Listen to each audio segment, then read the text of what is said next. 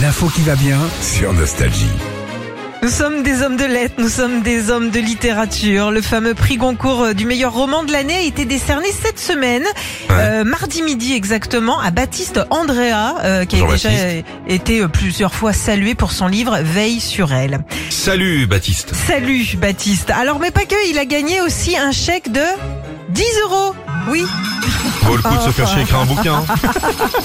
Non, en fait, c'est une habitude. Chaque année, le gagnant repart avec 10 balles pour le côté symbolique euh, du truc.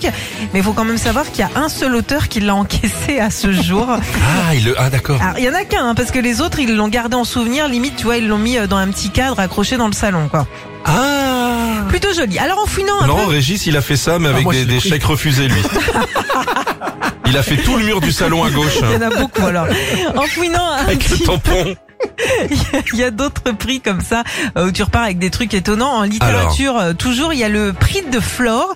Alors où là, en plus de la distinction, tu l'auteur repart avec le droit de venir au Café de Flore à Paris, boire tous les jours un verre de pouilly fumé gravé à son nom pendant un an.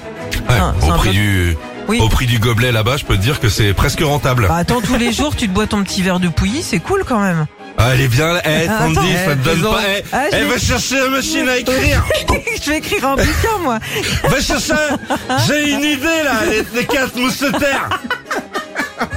C'est des gars sur des chevaux, mousquetaires, Richelieu. hein.